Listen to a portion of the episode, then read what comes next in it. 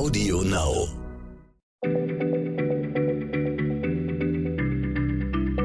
Schneller Schlau, der kurze Wissenspodcast von PM.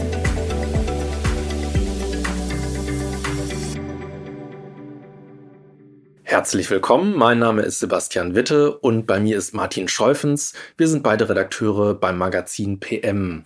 Vor kurzem hatten wir in PM eine Titelgeschichte zu einem sehr umfassenden Thema, und zwar die Unendlichkeit. Es ging um Mathematik, aber ich finde, die Unendlichkeit, die hat so einen ganz besonderen Klang. Ja, die ist fast schon Metaphysik. Und deswegen wollte ich heute mit dir, Martin, darüber sprechen. In dem Artikel stand, dass das Nachdenken über die Unendlichkeit ein ganz entscheidender Moment in der Geschichte der Mathematik war. Erzähl doch mal davon. Erstmal hallo Sebastian und hallo an die ZuhörerInnen. Ja, genau. Also dieses Nachdenken über die Unendlichkeit, das war ein ganz, ganz wichtiger Moment. Was ich erstaunlich fand, war, dieser Moment war sehr, sehr spät in der Geschichte. Erst im 19. Jahrhundert. Also von der Antike bis in die Neuzeit haben Mathematiker kaum gewagt, über das unendlich Große nachzudenken. Es, es war schon fast ein Tabu, darüber nachzudenken. Man dachte, die Unendlichkeit ist so unfassbar, das fassen wir eh nicht. Das ist nicht mehr Mathematik, das ist Metaphysik, Religion. Das Unendliche sei der Bereich Gottes, den man als Mathematiker lieber nicht betreten würde. Ja, also dass sogar alle Menschen, die sich damit befassen würden, ja eigentlich verrückt werden würden. Als es dann mal endlich jemand getan hat und es geschafft hat, das Unendliche mathematisch zu bändigen, das war dann eben im 19. Jahrhundert der Mathematiker Georg Cantor, hatte eben etwas Ungeahntes geschafft. Er hat im Grunde die Mathematik vom Kopf auf die Füße gestellt. Er hat die Grundlage dessen erschaffen, was die moderne Mathematik ist. Okay, wow. Also tatsächlich wusste ich gar nicht, dass das so spät geschah. Aber okay, wenn du so davon erzählst, habe ich so ein bisschen die Sorge, dass die heutige Folge sehr, sehr kompliziert wird. Nein, ich glaube, die Sorge kann ich dir nehmen, hoffentlich. Ich muss schon zugeben, die ZuhörerInnen müssen in dieser Folge schon etwas mitdenken. Es wird jetzt nicht die leichteste aller Folgen.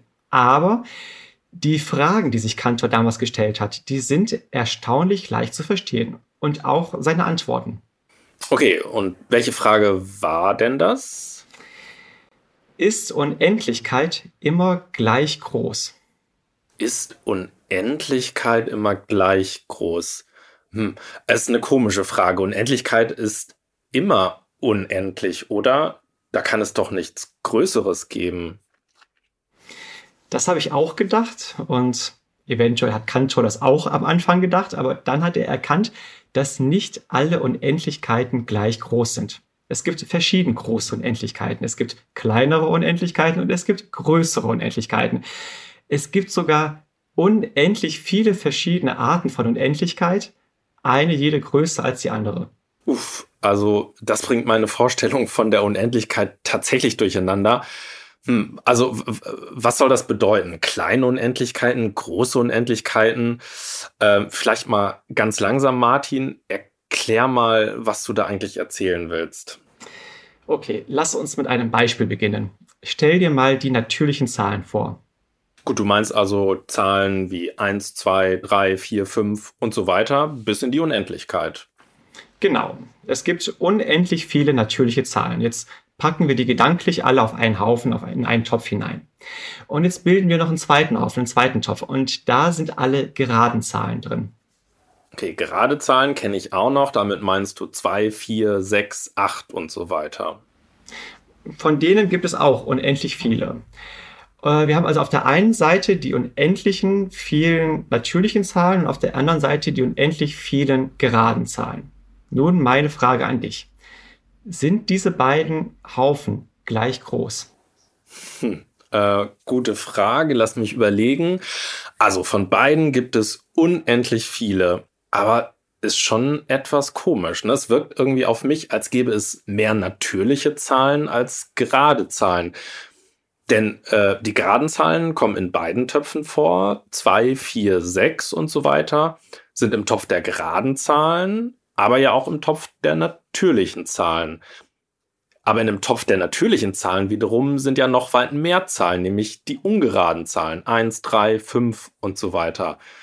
Also im Topf der natürlichen Zahlen sind alle geraden und alle ungeraden Zahlen drin, die es gibt. das wirkt nun auf mich so, als müssten in diesem Topf doppelt so viele Zahlen sein wie in dem anderen.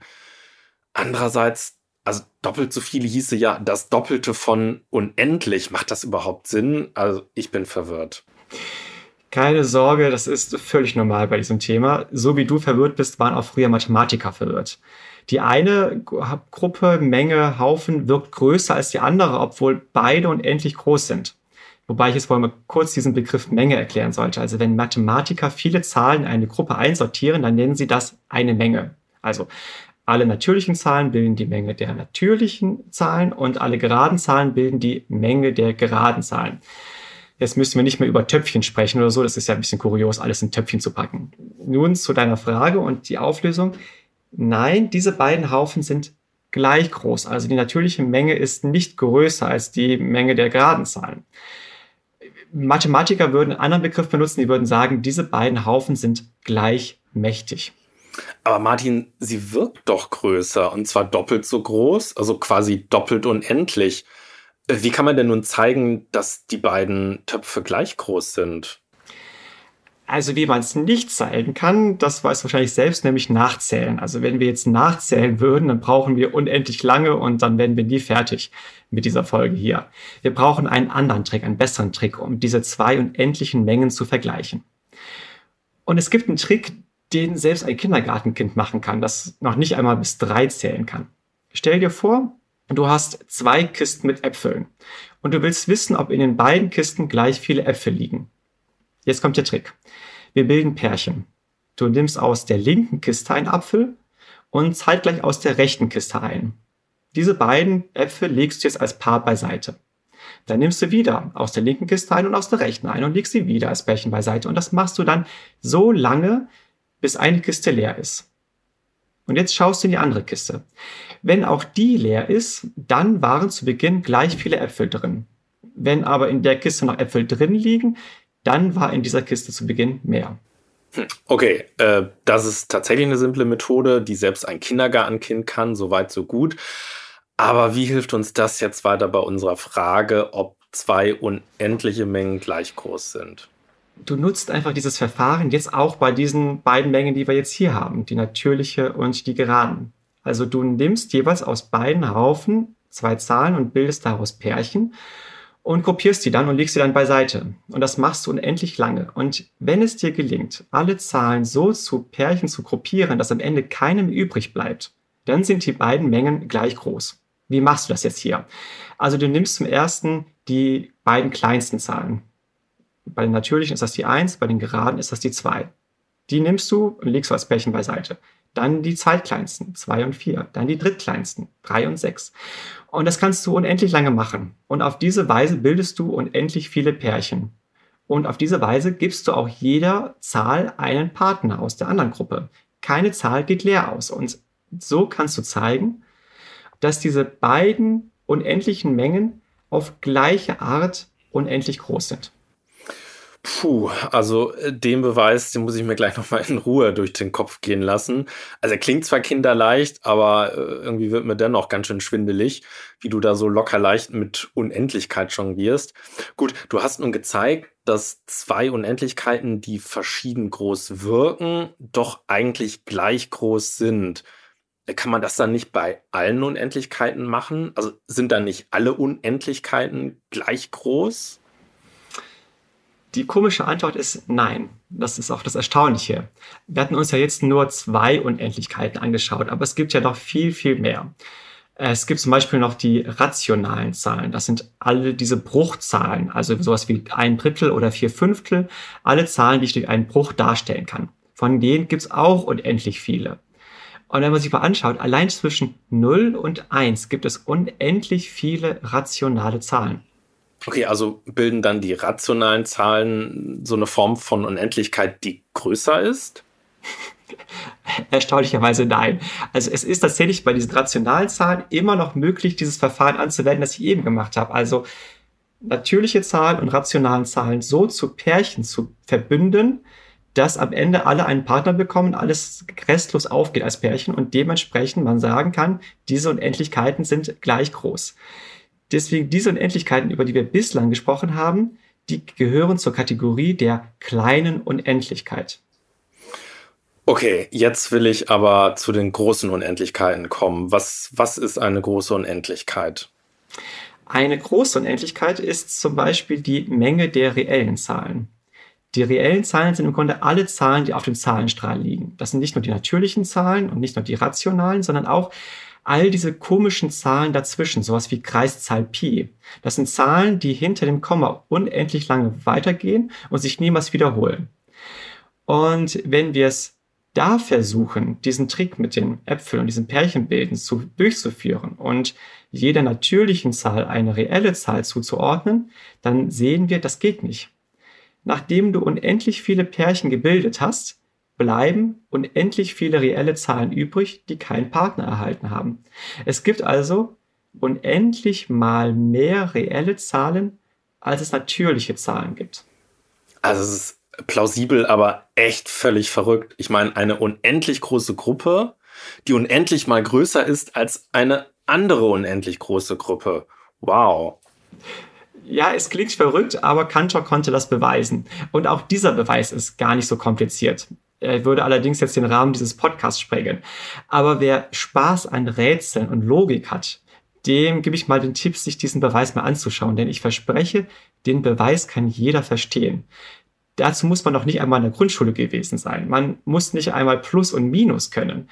Es ist so simpel, die Argumentation, die er hat, dass man eben eigentlich noch nicht mal rechnen muss. So, also wer sich dafür interessiert, der tippe mal ein Cantors zweites Diagonalisierungsverfahren. Da gibt es wunderbare Videos, da kann man sich das anschauen. Allein der Klang dieses Verfahrens, Cantors zweites Diagonalisierungsverfahren. Also werde ich mir nach der Folge unbedingt einmal anschauen. Aber sag noch mal kurz, das äh, klingt jetzt ja auch alles irgendwie schön und, und ein wenig kurios, aber nicht wirklich nützlich. Du meintest aber eben, das sei in der Mathematik eine, eine ganz wichtige Entdeckung gewesen. Ja, das, das war es wirklich. Also um all dies zu beweisen, entwickelte Cantor die Mengentheorie, die Mengenlehre. Also die Theorie, die erklärt, wie man Mengen miteinander vergleicht und dann eben auch unendliche Mengen miteinander vergleicht und mit ihnen rechnet. Und diese Mengenlehre ist heute nichts anderes als das Fundament der gesamten heutigen Mathematik. Cantor konnte zeigen, dass es noch größere Formen von Unendlichkeiten gibt als nur eben die reellen. Er konnte zeigen, dass es beliebig große Unendlichkeiten gibt. Er hat gezeigt, wie man sie erschafft. Eine größer als die andere. Unendlich viele Unendlichkeiten, die immer größer werden. Und in diese Unendlichkeiten lässt sich die komplette Mathematik einordnen, die es gibt. Alle Mathematik, die es heute gibt und alle Mathematik, die es jemals geben wird. Also das ist wirklich unfassbar. Jetzt hätte ich fast Lust, Mathematik zu studieren. Allerdings auch nur fast ehrlich gestanden, so faszinierend äh, dieses Thema ist, das du uns heute vorgestellt hast. Das war jetzt eine ziemlich lange Folge von Schneller Schlau. Nicht unendlich lang, aber doch sehr lang. Äh, ich werde auf jeden Fall und vielleicht ja auch einige unserer ZuhörerInnen jetzt tatsächlich mal Kantors zweites Diagonalisierungsverfahren anschauen und sehen, ob ich wirklich verstehe, warum die eine Unendlichkeit größer ist als die andere. Oder du könntest, oder die ZuhörerInnen, auch in unsere Titelgeschichte in PM schauen. Die ist schon etwas älter her. Die findet ihr wahrscheinlich nicht mehr am Kiosk, sondern im Online-Shop. Aber da steht alles drin, was ich erzählt habe und noch viel mehr und noch viel ausführlicher erklärt. Super, lieber Martin. Da werde ich es garantiert verstehen. Insofern vielen Dank und bis bald. Bis bald, Sebastian. Schneller Schlau, der kurze Wissenspodcast von PM.